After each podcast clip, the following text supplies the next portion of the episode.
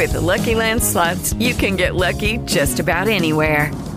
This is your captain speaking. Uh, we've got clear runway and the weather's fine, but we're just going to circle up here a while and uh, get lucky. No, no, nothing like that. It's just these cash prizes add up quick. So I suggest you sit back, keep your tray table upright, and start getting lucky. Play for free at LuckyLandSlots.com. Are you feeling lucky? No purchase necessary. Void where prohibited by law. 18 plus terms and conditions apply. See website for details.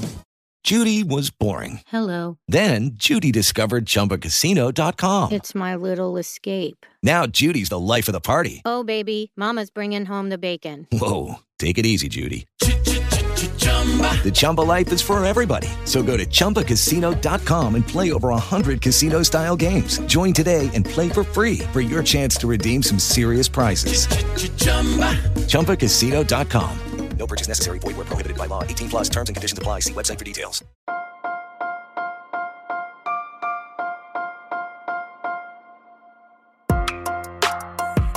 Buenos días, Madre Esfera.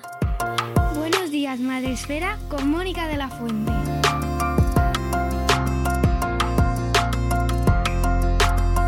Buenos días, Madre Esfera. Bienvenidos un día más al podcast de nuestra comunidad. Ya sabéis que en cada episodio en nuestros podcasts os acercamos nuevos mundos, nuevos universos, entrevistas súper interesantes, gente que tenéis que conocer y leer como en este caso, y una persona a la que tenía muchas ganas de entrevistar, que ya por fin se han juntado nuestros caminos. Ya tocaba, ya tocaba, y ha sido la oportunidad un nuevo lanzamiento. Ya sabéis que las novedades literarias del sector infantil y juvenil siempre ocupan un espacio muy especial en Buenos Días Madresfera y en Madresfera, y especialmente además el mundo del cómic que sabéis que tenemos una sección mensual dedicada al cómic infantil y juvenil y yo este lanzamiento me lo he guardado, me lo he traído para hacer eh, programa especial porque tenía muchas ganas de hablar con el autor, con Pedro Mañas. Buenos días, Pedro, ¿cómo estás? Buenos días, Mónica. Pues, ¿qué quieres? ¿La, la respuesta sincera o, o la social? Por supuesto, la sincera. Ah, estoy agotado. Estoy preguntándome por qué los niños acaban el cole y yo no, y yo nunca. Ah, gracias por esa sinceridad. Te acompaño en el cansancio y creo Sí. que es un sentimiento generalizado. Estamos todos muy cansados.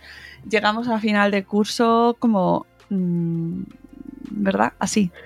Sí, y yo de verdad que tengo esa, ya esa cosa eh, inscrita en mis genes de ahora ya, un día de estos, me dirán los profes y ya está, y ahora quédate en tu casa y ponte a, leer y a ver la tele. Pero esto no sucede nunca, ¿no? Y, y sientes que tienes julio por delante de trabajo y un poquito de agosto. Así que sí, eh, ser mayor es, un, es una. Eso lo vamos a poner como titular. bueno, podría ser peor, pon- ponerlo, ponerlo. Ser mayor es un asco y por eso escribo cosas para niños. Un poco, un poco. Bueno, ¿quién es Pedro Mañas? Pedro Mañas es licenciado en Filología Inglesa por la Universidad Autónoma de Madrid. Fue precisamente allí donde uno de sus relatos fue seleccionado para una selección de jóvenes autores. Desde entonces le han sido concedidos diferentes galardones nacionales e internacionales en el ámbito de la narrativa infantil, entre los que destacan el premio Leer es Vivir de la editorial Everest y el premio Ciudad de Málaga de la editorial Anaya. Más recientemente resultó ganador del Barco de Vapor de la editorial SM y del premio Anaya de Literatura Infantil y Juvenil, dos de los galardones más prestigiosos de literatura para niños en lengua castellana. Algunas de sus obras premiadas han sido traducidas al francés, al alemán, al portugués, coreano o al chino, entre otras lenguas. Además es autor de varios poemarios infantiles, entre ellos Poemas para leer antes de leer, con el que resultó ganador del premio de poesía infantil El Príncipe Preguntón, eh, y Ciudad Laberinto, que le valió el segundo premio de poesía infantil Ciudad de Orihuela. Hoy en día Pedro compagina su labor literaria y por eso está muy cansado con encuentros en centros docentes y actividades de promoción de la lectura. Muchos. De sus obras, los lectores y la crítica han, coincidi- han coincidido en destacar el humor, la originalidad y la capacidad para hallar y recrear el lado fantástico de la vida cotidiana. He leído su bio que tiene en su web Pedro Maña, bueno, como no se puede poner la ñ, pues pedromanas.com. Tienes que estás acompañado toda tu vida de esa de la ñ. Toda mi vida me persigue la ñ en internet. Y ahora, después de la presentación oficial, ¿quién es Pedro Así en, en- cercano, en corto. Pues, ojo, qué pregunta. Eh, pues un, un chico que se, bueno, que ha ido haciendo muchas cosas por casualidad y que ha vivido su vida un poco atropelladamente y que todavía se pregunta un poco desde el punto de vista de niño que por dentro todavía es. ¿Qué hago yo aquí? Eh, ¿A dónde voy? ¿Cómo he llegado a cumplir 40 años? Y sobre todo, haciendo, eh, bueno, pues en relación con, lo que nos trae aquí hoy, cómo me he terminado dedicando a esto, ¿no? Que, nunca fue una, que fue una vocación como descubierta por casualidad, aunque tenía mucho que ver con el tipo de niño que era yo, ¿no? Eh, que fantaseaba, que leía mucho, que vivía historias y supongo que eso soy, un escritor por coincidencia. Ah, Porque estudiaste eh, filología inglesa, ¿no? Sí. Y, y, mm, ¿cómo descubres que lo tuyo es escribir? Pero llegué a filología inglesa, debo aclarar, dando muchos bandazos, porque empecé medicina, o sea, yo era de ciencias puras, hice un año de medicina, eh, luego me matriculé en periodismo, eh, mis padres me dijeron que el periodismo no me pagaba la carrera, no les parecía... Esto, esto son pa- palabras de mi padre, no, no, Bueno, no le parecía una formación sólida en su momento, entonces llegamos a ese acuerdo de filología inglesa, pero ya te digo, porque era algo que, mi padre decía, el inglés, ¿no? Esa cosa del inglés y la informática te van a abrir todas las puertas. Un poco, un poco anticuada. Y nada, y al final eh, participé por casualidad y porque me gustaba mucho la literatura infantil, eso es verdad. Seguía leyendo mis libros infantiles siendo ya mayor. Participé en un concurso de Anaya, eh, que es el premio Viladivi, que se, se realiza en colaboración con el Ayuntamiento de Ibi de Alicante y cuatro meses después me llamaron para decirme que lo había ganado. Y unos premios después, eh, después de ganar unos cuantos, que al principio tuve muy buena racha, pues dije, mira que sí he encontrado eh, una vocación y una carrera profesional por casualidad. Yo que me veía ya, pues, no sé, mm, no sé de qué me veía, la verdad, pues haciendo, pues repartiendo publicidad por la calle, supongo. Así, ah, probando tantas cosas, eh, tu padre no, no iba desencaminado, tengo que decirte.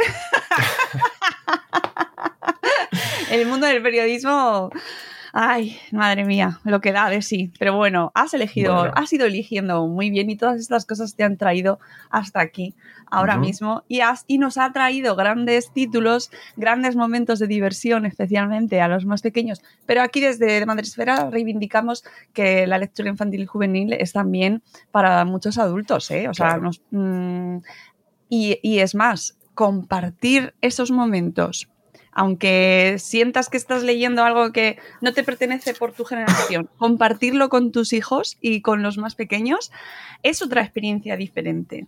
Totalmente. De esto hablaba la Premio Nacional de Literatura Infantil, Beatriz Jiménez de Ori, que en una entrevista hablaba de la dimensión emocional de la literatura cuando somos pequeños, de que para hacer lectores también tiene que estar vinculado a, a esos momentos, a esos eh, momentos compartidos, muchas veces también solitarios, pero que, que... Y para los adultos me imagino que también, yo no tengo hijos, pero tengo sobrinos y es una pasada la experiencia de, Sí, de adentrarse juntos en una historia. y, y- y compartir con ellos eh, la vivencia de un personaje que para ellos está siendo eh, muy importante, ¿no? Y de personajes, pues como los que has ido creando tú. Eh, sobre todo, mm, a ver, has escrito muchísimos libros. Eh, especialmente conocido por Ana Cadabra y por las princesas dragón, que eh, claro, cuando mm, se convierten en personajes eh, familiares para los más pequeños, que los padres bajen de ese terreno en el que están asentados, ¿no? De sus cosas y su vida y compartan la familiaridad con estos personajes y los conozcan, sepan quiénes son y entiendan esos universos, eso crea una conexión.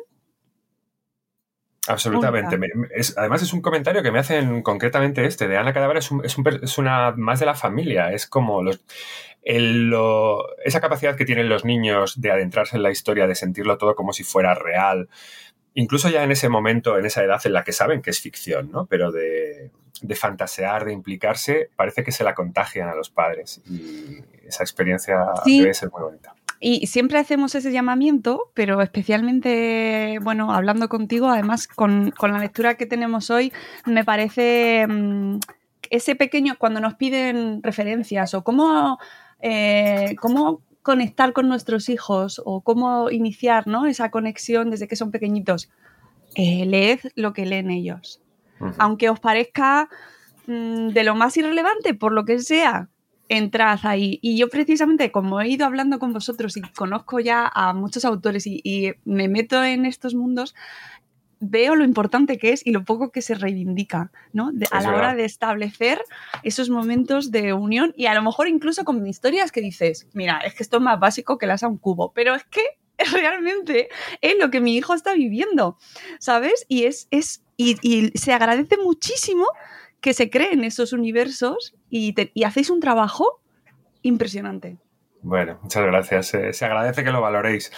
Eh, también esto que dices, cuando me preguntan a mí cómo conseguir que los niños lean y se hagan lectores, que lo primero que digo es, yo qué sé, yo, yo trabajo desde mi despacho intentando, bueno, desde mi despacho, además, si, si te enseñara ahora el resto de la habitación, desde mi dormitorio, eh, intentando hacer buenas historias, pero yo no sé cómo hacer que los niños lean. Eh, pero sí que hay una cosa que creo que se olvida a menudo y es esa dimensión em, que no es solitaria de la literatura, que es, pues comenta con tu hijo, dile lo que estás leyendo tú, interésate por lo que lees él, leed juntos las primeras páginas de los libros eh, con vistas a recomendar y, eso a veces se, se olvida, ¿no? La gente espera que los niños también lean hay niños que leen mágicamente y te los encuentras solos leyendo en la cama, pero otros necesitan ese, pequeño empujón y esa puesta en valor del libro.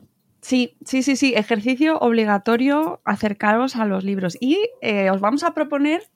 Esto es un gran momento para empezar porque este es un podcast de inicios de, personaje, ¿no? Vamos a conocer a un nuevo personaje. Y además para ti es el inicio en un nuevo formato. Pues sí, sí, sí. Me pone todavía nervioso pensar que estoy haciendo esto. Pues a mí me encanta porque precisamente el cómic nos, da grandes alegrías y es una reivindicación absoluta, ¿no? El hecho de eh, introducir el cómic como un formato eh, muy amable para que los niños también entren en la lectura y como una puerta hacia muchas cosas, hacia muchísimas cosas. Y que, que, sea tu primera obra en cómic me parece una manera estupenda de, descubrir también para muchas familias tanto este personaje como a lo mejor tu trabajo, porque a lo mejor es la primera vez que llegan a, leerte, ¿no? Y de repente van a conocerte con un cómic. Un cómic del que yo he sido lector toda mi vida, pero me siento aún un poco intruso como creador. Así que, pero estoy muy contento, muy contento. Estaba esperando la oportunidad de, engañar a alguien para que me lo publicara. Sí, bueno, pues... De que alguien me lo ofreciera, de que alguien me lo ofreciera, en realidad. Yo quería hacerlo y, fue Bruguera que, de repente me dijo, oye, vas a ser la nueva voz de, de Magos del Humor, porque además está dentro del sello Magos del Humor. Exactamente, que además nos comentó Sem en el último programa de dónde viene, que tiene una larga trayectoria y de repente eh, bueno, vemos este relanzamiento que también nos habla de un poco como que hay más demanda puede ser, ¿no? Que la gente está muy interesada en el mundo del cómic infantil y juvenil y que además te lo piden a ti, siendo una voz muy relevante en este sector, con lo cual eh, mm, unimos puntos y decimos, esto, aquí hay interés, ¿no? Este sector está funcionando y están poniendo a gente muy buena a hacer historias sobre en este formato, con lo cual ahí, ahí se están moviendo cositas. Sí. Está, está floreciendo el, mundo del cómic infantil y no infantil y además se está, eh, se está valorando, tú antes decías que podía ser una puerta a cosas maravillosas, pero también como género en sí mismo, que cuando yo era pequeño el cómic era un poco para los que, bueno, este no le gusta mucho leer, que lea un cómic, ¿no? Que, ya, ya, que era como, estaba un poco eh, minusvalorado el, lo sigue estando, yo creo, ¿eh? A pesar mm, de, que nosotros podamos decir aquí, no, no, bueno, sí, el cómic es leer y tal, pero la gente sigue, sigue opinando que puede ser de frikis o de gente que, que no lee lo suficiente. Que no puede leer, ya, pero cada vez veo más entre los mediadores, en bibliotecarios, en libreros y sobre todo en coles, que en coles era como una puerta que me que creo que costaba más cruzar que piden cómics para la biblioteca, que les dejan leer cómics para, claro. para sus eh, lecturas obligatorias. Así que yo creo que hay esperanza. Hay esperanza y nos llega de la mano, en este caso, de Frida McMoon y los aprendices del tiempo. Eh, escrito por ti y, e ilustrado por Laia Ferrate. Eso y dentro de la colección Magos del Humor de Bruguera. Eh, un viaje por el tiempo con la heroína más especial. Cuéntanos quién es... eh, no, no, no quiero hacer muchos, muchos spoilers porque quiero Vale. que la gente entre dentro y quiera, quiera llevarse lo más pronto posible este álbum a casa. Pero cuéntanos un poco eh, quién es Frida McMoon, tus orig- o sea, de dónde sale este personaje y qué se van a encontrar. Pues Frida McMoon, aparte de la primera protagonista femenina de, de Magos del Humor, que es una cosa que me hace mucha ilusión, pero que tampoco fue forzada, ¿no? Era. yo creo que Bueno, eso está bien decirlo, porque luego te van a. Es que sois unos. ¿No? Con... Sí, sí, es la cuota, es por cumplir la cuota. Bueno, como si yo fuera sospechoso de. Creo que yo no soy sospechoso de no haber hecho personajes femeninos. De hecho, todos, casi todos mis personajes últimamente y mis superheroínas son femeninas. Entonces creo que también por eso las editoras estaban eh, interesadas en, crear un personaje en una chica. Y es una chica que también. Yo cuando escribo siempre es un poco... Bueno, te podría dar mil respuestas. Antes cuando has dicho escribes para... No sé por qué he dicho. Escribo porque... Bueno, no lo sé. Cada vez voy a una respuesta distinta. Pero también escribo un poco para... para para eh, rendir cuentas con el niño que fui, que no me acaba de... Entonces yo era un niño, pues, que no sé si tanto si era diferente como me sentía diferente en mi sensibilidad, en que no me gustaba lo que a los otros. Y entonces eh, casi todos mis personajes tienen algo de esa rareza. Y, Frida especialmente. Frida es una niña, pues, friki en el buen sentido de la palabra, pero eso no siempre está buen bien visto. Entonces es una niña que le gusta, no solo le gusta la historia, la ciencia, eh, no solo es torpe socialmente, sino que, que además es un poco infantil, muy imaginativa, muy fantasiosa, y eso la separa del resto de sus compañeros, ¿no? que la ven como un bicho raro. Y un día, por azares del destino, en su sitio favorito del mundo, que es el Museo de Historia, se queda encerrada, ah, precisamente por una jugarreta de uno de los abusones de su clase. Y bueno, imagínate ya la idea de quedarse encerrado en un museo es como muy emocionante, al mismo tiempo muy aterradora para un niño. Eh, pero descubre cuando, cuando sale por la noche que aparte de que el museo está cerrado, pues que no está vacío como ella cree, sino que hay otros personajes por allí que vienen precisamente de eso, de la historia. Ya, de hecho, ya has visto que yo no tengo problemas con los spoilers, lo casco todo, pero ya, No. ya me callo. Eh, a ver, no es, no es problemático el spoiler, tampoco me parece que sea lo más importante el giro ni nada, porque realmente lo vas viendo según va evolucionando la historia, vas un poco acompañando a los personajes, pero bueno, sí que quiero que eh, cuando terminen eh, digan, "Mm, me, me atrae mucho, quiero comprarlo, quiero para el verano, para que los niños en casa se lo puedan leer. Y, y además entiendo que es el primero de varios, con Sí. lo cual mm, esto nos trae más aventuras eh, y, y va, va a volver. O sea, ya tienes preparada una serie. Esta es una colección, estamos preparando el segundo. Si yo consigo terminarlo este verano, eh, yo, bueno, y sobre todo la dibujante, porque aquí tiene mucho que ver. Me han dicho que no diga ilustrador, algunos que son muy puristas dicen que en el cómic debo decir dibujante, no lo sé. Eh, según, yo creo que según con quién des. Sí, ¿no? Sí. Bueno, a ella, a Laia, le da exactamente igual, así Vale. que la, la dibujante o ilustradora, que es la que ahora carga con todo el trabajo eh, duro también, ¿no? Porque es un trabajazo para, para un ilustrador. Y entonces lo sacaremos en otoño, el segundo. Y si en este primero, y vuelvo a hacer un spoiler, eh, ya sabemos que va de viajes en el tiempo, la época, el destino es la prehistoria, que nos parecía como muy adecuada para una para un origen de la colección, viajar a los orígenes de la humanidad, pues en el segundo, que se llamará seguramente Frida McMoon y la armadura de oro, pues viajarán al medievo, a la, a la baja edad media, a la alta edad media, perdonad, siempre al siglo XIII, el final de la alta edad. Eh, cuéntanos un poquito para qué público, eh, qué edades está recomendado esta historia, según pues eso, tú lo que hayas visto también tus editoras, te hayan comentado. Pues es que esto siempre me sorprende, porque al final acaban, acaban viniendo familias que me dicen, pues es que la de cinco añitos ya se lo ha leído. En un principio eh, suele, suelen recomendarlo para a partir de siete, seis si se les da bien leer, porque además es letra mayúscula, es poquito texto, y luego, como siempre, el límite, o mejor dicho, no hay límite por, por delante. Yo diría que que con 10 o 11 años ya se lo van a beber. Así que eso ya depende de lo que quieras, porque esta es otra, otra cosa que me hace mucha gracia a la hora del cómic, que dicen, es que si le compro un cómic se lo lee enseguida, ¿no? Eso, piensan en términos de inversión de tiempo.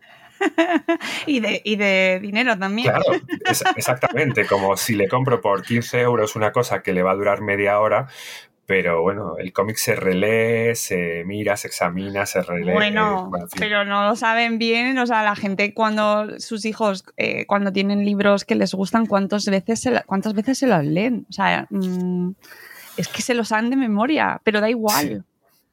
y los cómics especialmente, o sea, yo me sé mis tintines eh, de peapa y los sigues leyendo y los sigo leyendo sobre todo a la hora de, por la noche, cuando con el vaso de leche y las galletas. Eh, tu personaje protagonista em, además entra dentro de, la tendencia actual que hay muchas niñas ahora en mm, aventureras, protagonistas, superhéroes, superheroínas, ¿no? Está, mm, ¿Se podría decir que está dentro de la moda? O no en tu caso que tú escribes efectivamente muchos personajes femeninos, pero parece como que hay una tendencia, ¿no? Sí, hay una corriente y muy natural de reivindicar el papel de la mujer como protagonista de su propia aventura sin ser la princesa desvalida que busca un príncipe. Entonces, pues sí, no te voy a decir que, Frida en ese sentido sea un personaje único. Una cosa que sí que me gusta de Frida y que no la veo tanto es que es, un es una niña que no solo tiene interés por la aventura, sino por la ciencia. Entonces esa reivindicación de la mujer como parte del futuro, pero también del pasado silenciado de la, de la ciencia, me parece muy interesante y además se va a empezar, en los siguientes números se va a ver todavía más, ¿no? Como este, esta historia es de fantasía, de ciencia ficción, eh, o sea, de fantasía, pero sobre todo de, de, ciencia ficción, ¿no? De, de una mujer como protagonista de, viajes en el tiempo, de, paradojas temporales, de ahora va en este en esta aventura del medievo que te digo va a hablar del papel de la mujer en la alquimia, así mm. que qué guay. Eh, y, para elegir eh, el aspecto del personaje, porque eh, a mí, por ejemplo, me, encanta que sea que tenga gafas, ¿no? Que sea gafotas. me siento muy identificada. ¿Cómo habéis elegido? No sé si lo has hecho tú solo, lo has elegido con, junto a Laia, las características de la, de la protagonista. Pues mira, eh, siendo sincero, hace poco hablé con, hablamos con Laia y con la editora en una reunión y tratábamos de recordar si yo le había dado indicaciones a Laia sobre el aspecto de la protagonista. Y yo creo que no, y ella también cree que no. Yo trato de no, de definir a mis personajes, eh, o sea, evitar la, la descripción física lo más posible. A no ser lo estrictamente necesario, ¿no? En mi creencia de que, o en mi, no sé si es una creencia o una postura política, que es que el físico no tiene por qué determinarnos, ¿no? Que una superheroína puede ser, eh, puede tener sobrepeso, puede ser súper delgada, alta, guapa, fea, eh, entonces, por ejemplo, con las princesas dragón pasó exactamente lo mismo. Yo dije más o menos el color de cada princesa y Luján ya imagina. Y creo que esa libertad al ilustrador, en este caso a la ilustradora, ese espacio de, libertad de dejarla a su propio criterio siempre enriquece. Entonces, creo que, que el diseño de Frida es completamente un diseño de Laia. Ella dijo cómo sería esta niña, ¿no? Cómo sería una niña friki, que lee mucho, que no se preocupa excesivamente por la moda, sino que ella va haciendo su cosplay de un de una superheroína eh, de cómic, precisamente. Y así surgió Frida. Y yo es que en cuanto la vi, se fijó en mi, en mi cabeza y dije, no sé cómo la había imaginado, pero ahora es esta. Mira, es que me parece muy interesante, ¿no? Como se, mm, eh, además el trabajo con un ilustrador o un dibujante, en este caso, y encima en un formato como el cómic, que eh, es un trabajo totalmente distinto al que has realizado hasta ahora, me parece muy interesante, ¿no? Cómo se trabaja. Me imagino que habrás tenido que cambiar también tu manera de, trabajar o de, de programar, ¿no? Los contenidos. ¿Te ha supuesto mucho reto? Mucho, mucho reto, mucho miedo, eh, andando como con pies de plomo, porque mm, aparte de, al mismo tiempo que, que hacía, que escribía el guion, tenía que aprender a hacerlo y aprender a comunicarme con la ilustradora y además aprender a, bueno, porque esto no solo tiene una dimensión profesional, sino también humana, ¿no? Quiero que, esté, quiero que ella esté a gusto, ella quiere que yo esté a gusto, ver hasta qué punto... Eh, las fronteras de nuestro trabajo colapsan y dejarle a cada uno su espacio. Entonces ha sido un aprendizaje y ha sido eh, lento y no tedioso, sino emocionante. Entonces he tenido que aprender, o hemos tenido que aprender, yo, en mi caso yo, a dejar gran parte de la narrativa al lenguaje visual, ¿no? No se puede contar todo con, con palabras, no se puede hacer grandes descripciones, todo tiene que fluir a través del diálogo, casi todo. Bueno, puede haber de repente una cartelita que diga al día siguiente, pero en general todo avanza gracias a, las intervenciones directas de los personajes. Ha sido un cambio brutal y, aún estoy aprendiendo. Espero que en el segundo, ahora que más o menos he aprendido, me dedique enteramente a disfrutarlo. Sí, ¿no? Te me imagino que el primer, eh, la primera introducción en un formato tan tan radical, ¿no? O sea, tan distinto, es, otro, es otra narrativa al final, es otra manera de, narrar y de contar y otra manera de leer también. Totalmente, claro, efectivamente. Eh, y tienes que manejar, pues, eh, me he estado empapando mucho de cómic estos, estos meses, pero tienes que manejar los códigos, cómo hago una elipsis en cómic, cómo es mejor terminar una página, eh, cómo, cómo condenso una historia que en princesa, si fuera una historia de Princesas Dragón, me ocuparía 50 páginas de Word. ¿Cómo la hago en, en guiones así? Así que. Y para el lector me imagino que es igual, pero claro, el lector se lo, efectivamente se lo bebe, ¿no? Luego dicen, ay, haz otro. Y digo, tú sabes esta, esta cosita que tú te lees en un minuto, lo que a mí me cuesta. Eh, ¿Cómo han ido las expectativas eh, de, tus, de tus lectores ya conocidos? ¿no? Es decir, ¿cómo lo han recibido eh, y qué, feedback has tenido en esta nueva incursión, ¿no? en esta nueva aventura? Pues yo para empezar no sabía que la gente tenía tantas ganas de cómic. Veía, el, por supuesto, cómo se van llenando las secciones infantiles de, de cómic de las librerías y veía mucho interés, pero en mis lectores concretamente cuando yo lo anuncié eh, me sorprendió la, cantidad de gente que decía cuántas ganas teníamos de un cómic tuyo. Y eso me, dio muchos ánimos, incluso antes de terminarlo, ya la gente tenía mucha expectación. Y luego a la hora de leerlo, eh, pues lo que te suelen preguntar, que creo que es la, que es la, bueno, una buena señal es para cuándo la segunda parte. Y, ahora muchos lectores de Princesa Dragón y de Ana Cadabra lo son también de, de Frida McMoon. Es cierto que, por supuesto, cada colección y cada aventura lleva su ritmo y necesitas unos cuantos números para familiarizarte tú y familiarizar al público con el personaje, pero creo que le están empezando a coger cariño. Hombre, yo me imagino que sí, es lo suyo y vamos, seguro que está, estoy convencida de que están esperando ya el segundo volumen. Aquí en casa estamos ya esperándolo, te lo aseguro. Eh, vamos, te habrán comentado, estoy convencida, y esto es la parte más adulta, referencias, ¿no? Porque hay una que es como muy top. no sé si te lo han dicho ya, pero... ah, dime. No, no, eh, eh, el Ministerio del Tiempo. Ah, por su... Ah, vale, sí, sí, sí. Sí, y esto me, duele y no me duele. Me, ah. No, no me duele. Lo que quiero decir es que, eh, claro, me dicen, y esto no está inspirado en el Ministerio del Tiempo, porque también guardan, guardan la historia.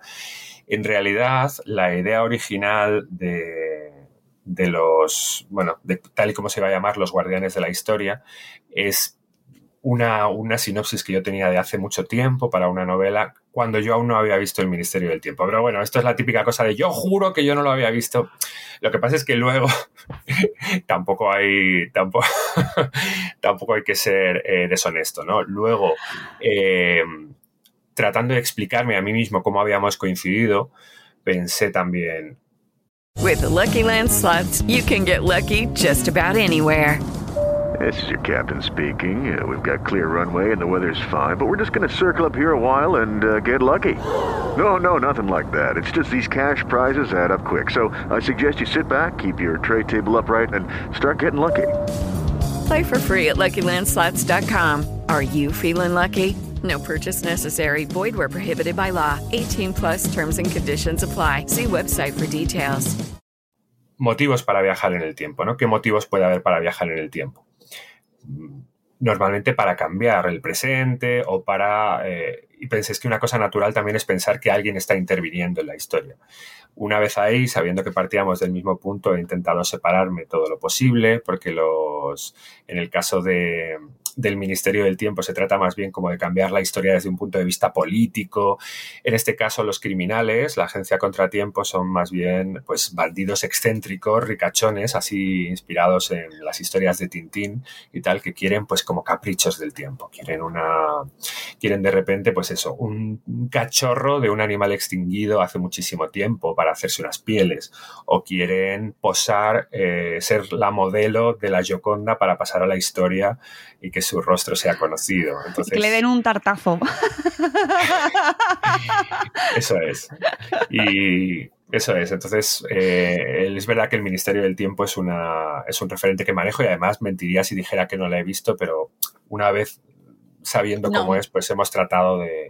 Bueno, he tratado de alejarme. Te diré que mm, eh, a los o sea, esto yo entiendo que viene más desde la parte de los adultos porque somos así, ¿no? De buscar. A mí personalmente es que siempre me vienen. O sea, no lo puedo evitar. Siempre me. esto me recuerda a no sé quién. Además, como me gustan mucho los contenidos audiovisuales, siempre me vienen, ¿no? Un montón. Pero los niños no han visto eh, el Ministerio del Tiempo. No es un contenido para ellos, con lo cual. Vamos. Ya, pero bueno, pero no hace tanto tiempo como para que me hubiera gustado hacer una, una colección inspirada en, ¿no? O sea, ya digo que confluyeron las dos, las dos creatividades y dije, bueno, pues esta idea ha sido mía, la voy a hacer a mi manera. No, no, claro. Y además es verdad que tiene puntos en común, pues por el, por el tema de los viajes en el tiempo y por el tema de la puerta, quizás, ¿no? A mí es lo que más, o sea, lo que me, me llevó a eso, pero luego efectivamente las aventuras son totalmente distintas, no tiene del mundo político y, ya está. O sea, que no tiene más allá de eso. Pero, y además luego habrá quien encuentre, pues yo qué sé, los, los Vengadores con los viajes en el tiempo, por ejemplo, ¿no? También podrían ser referentes que seguro que te comentan los más pequeños. pero bueno, que más allá de, ese punto, a mí es que me pareció muy... Además, como se llaman los aprendices del tiempo, dije, ahí tiene también... tiene Eso también hay una esto debo decir que es una cosa también editorial, que es que las editoriales necesitan que en el, que en el que en el título enseguida de un primer vistazo y sin pensar demasiado se transmita lo que Qué difícil. Claro, porque la idea funda, o sea, la primera idea era que se llamara Frida y los crononautas, que era un nombre muy chulo, a mí me gustaba mucho, pero claro, era como crononautas, un niño lo entenderá.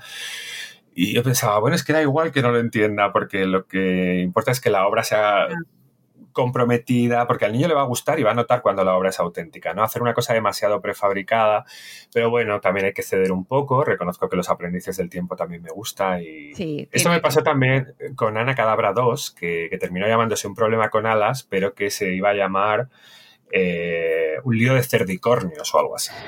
Y entonces, la, claro, los editores decían cerdicornios, esto los niños no lo van a entender, los niños entienden, vamos, bueno. lo que es un cerdicornio, no necesitan que les expliques nada, los niños son mucho más avispados de lo que... Sí. Pero bueno, también es que la, oye, las exigencias de, no hablo de los editores, sino del equipo de marketing, de comercial y tal, pues hay que satisfacer. Un saludo a todos los editores del mundo editorial. Os queremos mucho. Seguid publicándonos todos, o sea, por favor, ¿eh?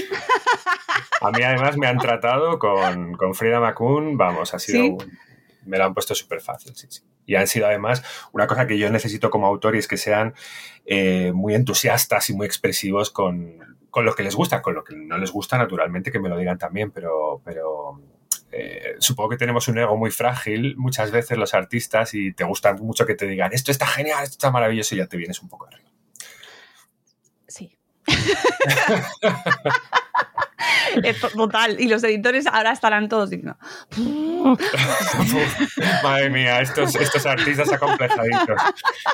No sabéis lo que tenemos que aguantar con vosotros, pero eh, bueno, es lo que toca. Eh, eh, hay que decir las cosas buenas. Hay que, claro, claro. Antes de, pasar a, otro punto de más de, tu trabajo como dentro del sector y de mm. lo que te toca hacer, sí que quería comentar un aspecto de Frida McMoon que me ha gustado mucho, que es la, cómo habéis tratado eh, el tema de la diversidad o de la, o sea, de cómo adaptarse a personas diferentes, ¿no? De cómo todos al final son un conjunto de, de, desadaptados, ¿no? Al final un poco de como medio rechazados de su momento, ¿no?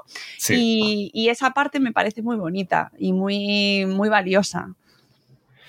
Es que es una cosa que duele mucho durante la infancia, el, eso, el sentirte inadaptado, el sentirte diferente, un bicho raro. Y ese proceso de descubrir que luego esa rareza te puede hacer... Eh, te puede hacer muy especial a ojos de otros, te puede hacer la persona que eres, lo único que eres.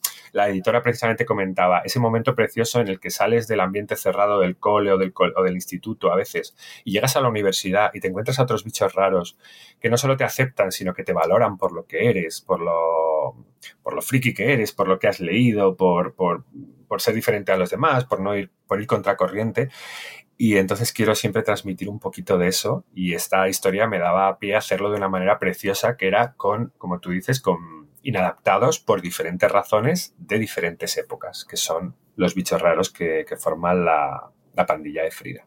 Mm, y además nos van a permitir aprender también, que es otra parte esencial de esta serie, pues sobre momentos históricos y también, como tú bien decías antes, también una parte científica. Hmm. Que, me imagino que tendrá una base que tendrás que mm, dedicarle tiempo a investigar, leer, formarte, ¿no? Sí, el, el documentarse, que es una de las partes eh, para mí más difíciles y además luego para un cómic en el que casi no vas a poder dar detalles de nada, ¿no? Porque el texto es muy cortito, pero trata de ser siempre ajustado a la realidad, en los, pues en el caso de la prehistoria, por ejemplo, en la fauna, en las en la, en la flora, hemos hablado con Laia para que todo sea más o menos ajustado. Y, y ahora se me ha... Ah, y en el tema de la ciencia, además, hay una cosa muy bonita que no desvelaremos, pero que hacia el final del libro hay también un homenaje a, bueno, pues la persona que lidera a esta pandilla de crononautas es un personaje histórico que, de repente se revela que, bueno, pues quién es, que es una... Es que, no, es que ya no sé cómo decirlo sin terminar diciéndolo, pero es un homenaje a las mujeres científicas.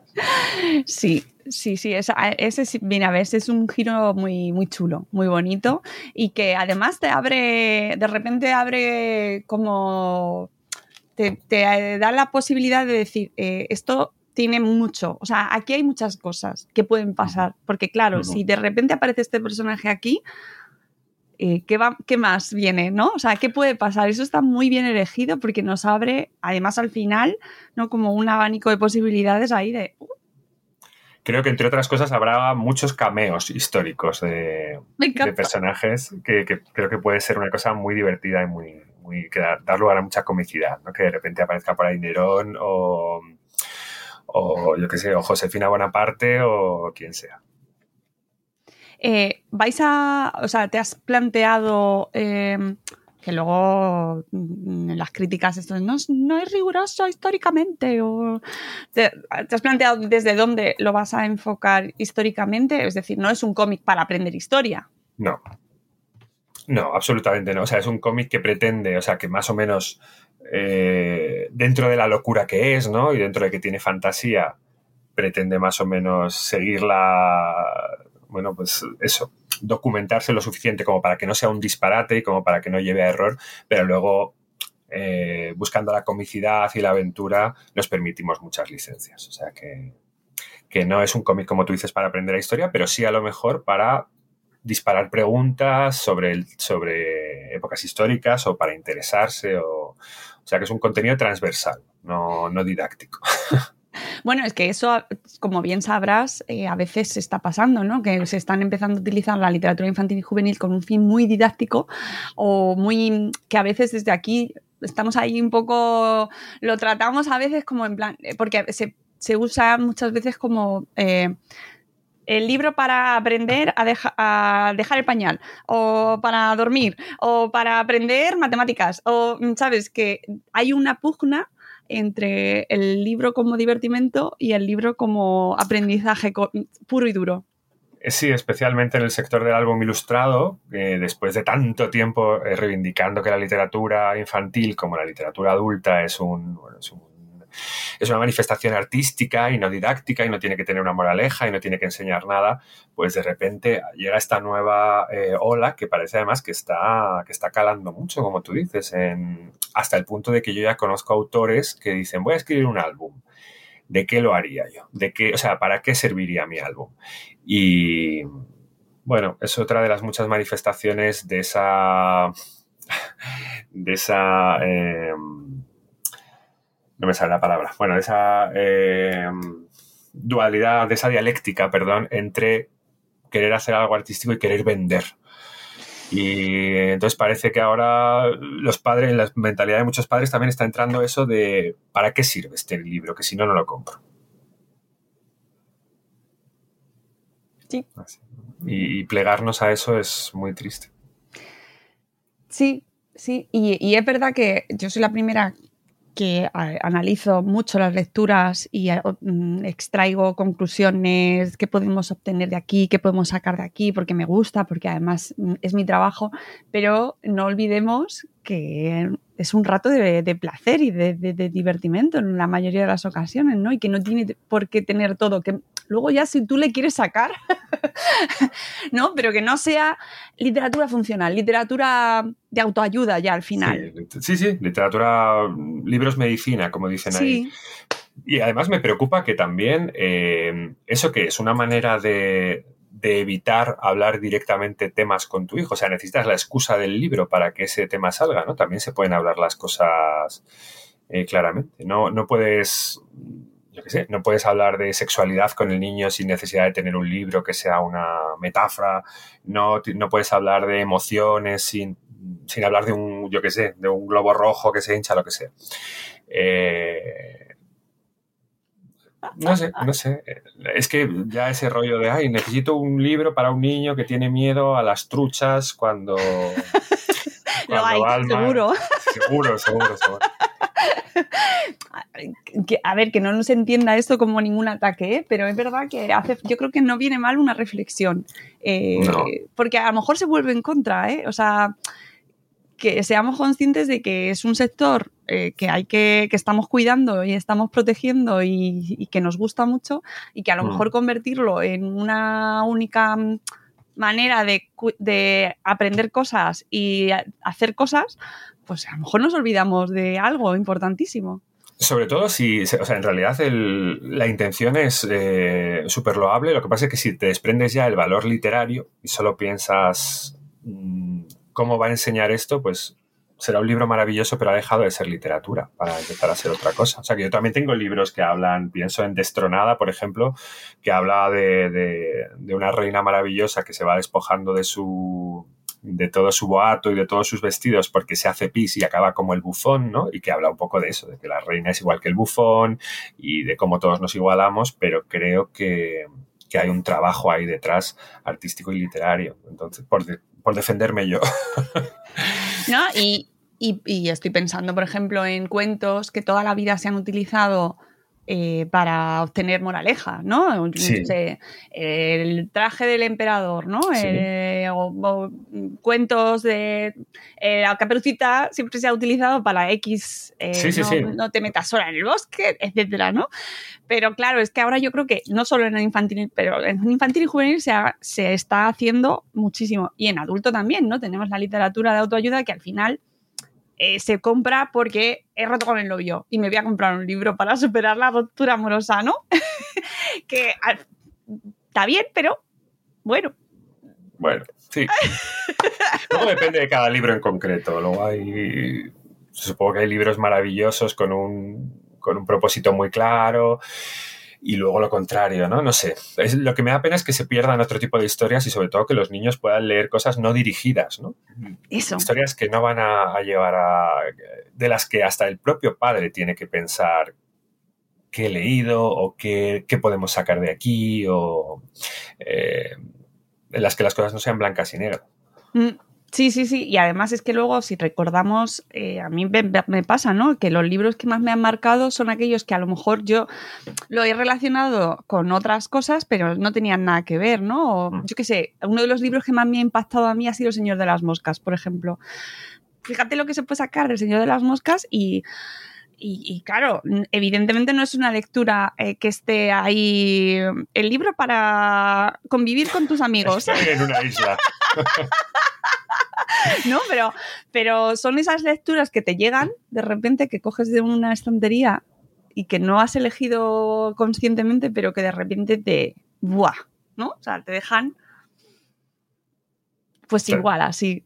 Pero También te diré que, como autor yo creo que lo que más se disfruta es precisamente eso, cuando tú cuentas una cosa que sale de un lugar de tu corazón que tú ni siquiera conoces ni sabes muy bien a dónde quieres llegar ni por qué lo quieres contar, pero lo necesitas contar, ¿no? Que cuando la literatura se convierte en un ejercicio ya de, oficio y de pensar en el más allá, en cuando sea un libro y en si lo venderé o no, obviamente hay que hacerlo porque tenemos que vivir y sobrevivir a veces, pero, pero lo verdaderamente, no sé, lo verdaderamente bonito del trabajo autoral es cuando, cuando todo eso surge de ti, una cosa natural y no de, y no de voy a enseñarle a un niño a, que no tenga miedo a que le corte las uñas de los pies. Pues es que, es que, le, que le corten las uñas de los pies es una, es una experiencia terrible. Debe de serlo, debe de serlo. Amigo, mira, ahora ojalá, ahora hecho de menos todas esas cosas, que me, que me hagan la merienda, que me. Uy, sobre todo no, sobre todo tumbarme ahí a, a no hacer nada. Recordemos que Pedro está muy cansado en estos momentos. Lo voy a estar repitiendo todo el rato. Sí, eh, hay que ponerlo en contexto. Y eh, una de las cuestiones que más eh, rodean el mundo editorial ahora mismo es el momento marketing, el momento promoción, el momento que también yo creo que influye mucho en ese cansancio, ¿no? Hay que os habéis convertido también en vuestros propios anunciantes al final, ¿no? Y entonces, mm. ¿qué supone eso también para, para ti como escritor que al final lo que te gusta es escribir todo lo que rodea a este mundo?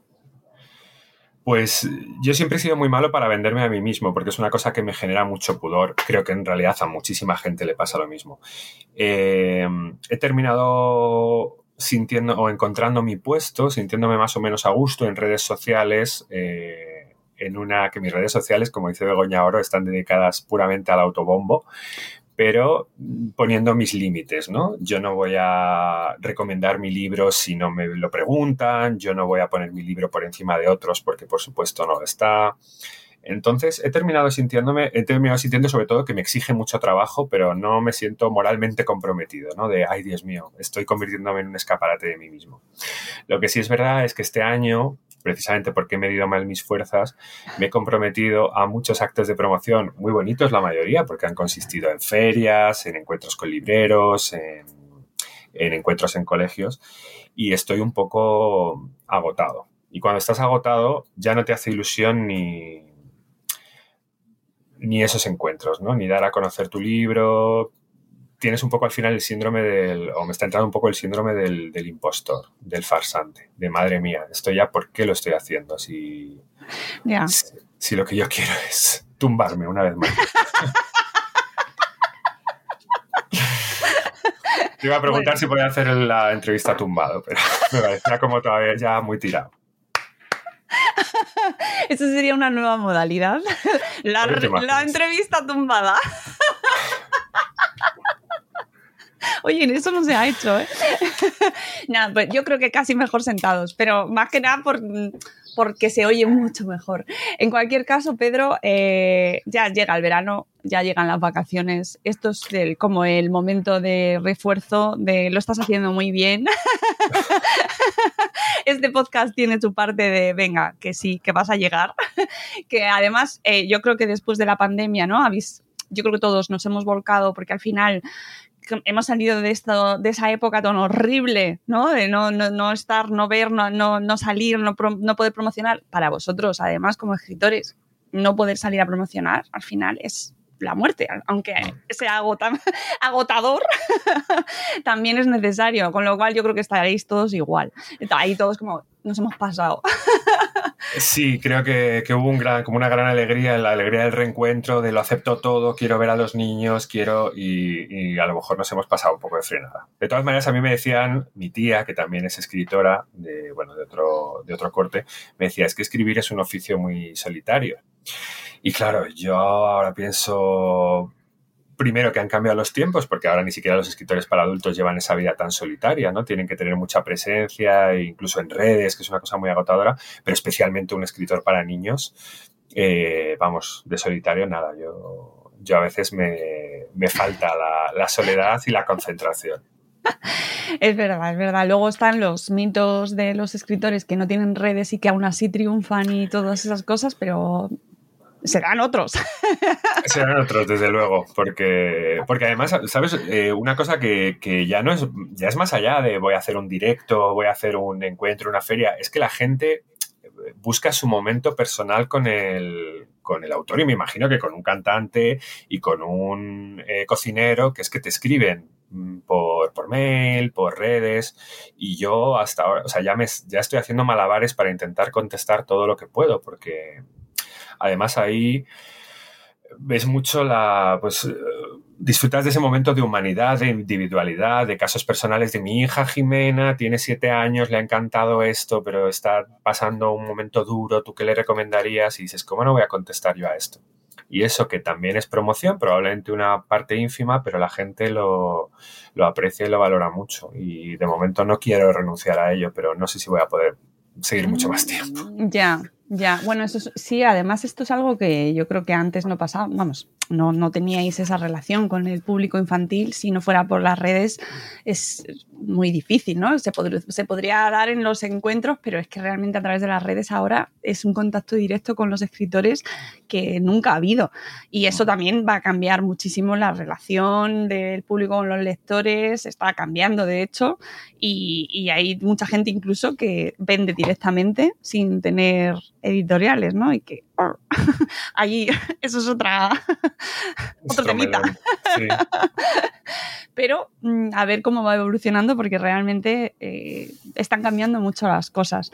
Lo mm. que sí que te deseo y te espero que puedas descansar eh, ahora este verano que te llega, que puedas terminar eh, y que te dé tiempo y lo puedas disfrutar el proceso del segundo libro, que lo estamos esperando, que tenemos muchas ganas de seguir viendo las aventuras de Frida y no sé si tendrás más proyectos en, por aquí preparados, porque me imagino que estarás con más cosas.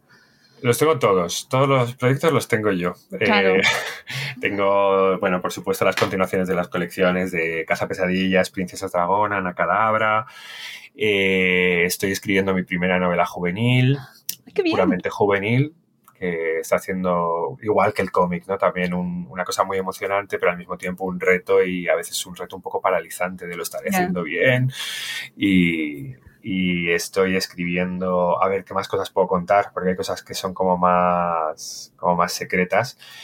Bueno, sí, ya el resto serán sorpresas, pero prometo que, que seguirán saliendo no solo las continuaciones de las colecciones, sino cosas nuevas que espero que, que os gusten mucho. Qué bien, pues esperamos con muchas ganas. Y una última pregunta, ¿qué estás leyendo ahora? Pues ahora estoy leyendo eh, La evolución de Calpurnia Tate, que era una novela, bueno, juvenil, podríamos decir. Es Jacqueline Kelly, creo que se llama la autora, y que me está. me ha sorprendido mucho, no me lo esperaba así. Me, precisamente ahora que estoy eh, inmerso en este rollo de, de la, del, del interés de las pioneras por la ciencia, pues es una historia que para mí tiene mucho que ver con la trilogía de Gerald Darrell, de Mi familia y otros animales y tal. Es una historia muy sencilla de una niña que va descubriendo con su abuelo, de una niña que desafía un poco las normas de su época en el, en el oeste americano eh, del siglo bueno, de finales del siglo XIX y, y va, des, bueno, pues eso, ese interés científico por, por, por descubrir lo que tiene, por descubrir su realidad. Y es una lectura perfecta para el verano. Es como, como estar allí, como relajarte viendo cómo Calpurnia eh, sigue el rastro de los insectos por, por la puerta de, de, su casa. Así que eso es lo que estoy leyendo. Bueno, y cómic, y, y, bueno, siempre estamos con 50.000 libros abiertos. Pero... Sí, lo sé. Sé que es una pregunta de, bueno, voy a elegir ¿eh? cuál sí, estoy leyendo. Exactamente. Pero el que, cuando me preguntan esto siempre digo, ¿a cuál tengo más ganas de volver ahora? Muy y, bien. Ahora si pudiera tumbarme, que, que no puedo, porque me tengo que ir a hacer la declaración de la renta, que esto también ya es un temita no solo de ser escritor, sino de ser mayor en general. Madre. Oh, oh, eso, qué bajona me ha hablado Pedro. Yo ya la tengo hecha, lo siento. Ya, y todo el mundo. Si es que eso ya te digo que como mayor no funciono, soy, soy caótico. Ay, pues nada, te vamos a dejar entonces porque sabemos que tienes cosas urgentes que hacer. Que luego, que luego tardan mucho en devolver. Si, te- si tienes la suerte de que te devuelvan, hazla cuanto antes, Pedro. Vale, vale. No lo dejes, no lo dejes. Es que, es que soy un niño, además, o sea, llevo muchos días diciendo, bueno, pues, pues ya la quitarán. De aquí al 31 de junio ya algo pasará. Va a venir un meteorito o Sí. un resto de cohete chino y va a desaparecer el mundo. ¿Sabes cuando de niño decías, no, pues no lo pienso, pues tengo un examen, pues lo mejor es no pensarlo. En vez de estudiar, pues seguro pasará algo que lo evite. Ay, Aquí pobre. estoy. Pues nada, ánimo, que vaya muy bien la declaración de la renta y, y que nada, te seguimos leyendo, eso sobre todo. Así que Muchas muchísimas gracias. Pedro. Eh, solo decirte que ha sido un oasis dentro del cansancio estar aquí contigo, que ha sido muy agradable y que mil gracias por la invitación. Nada, me alegro, ya te puedes tumbar. Bueno, después de hacer la declaración, te dejamos que te tumbes. Muchas gracias y gracias a todos los que nos habéis acompañado y habéis llegado hasta aquí. Espero que eh, no os hayan dado ganas de tumbaros, pero que tengáis muchas ganas de leer los libros de Pedro Mañas. Os dejaremos toda la información sobre el libro en las notas del programa y volveremos con un nuevo episodio de Buenos Días Madresfera. Adiós.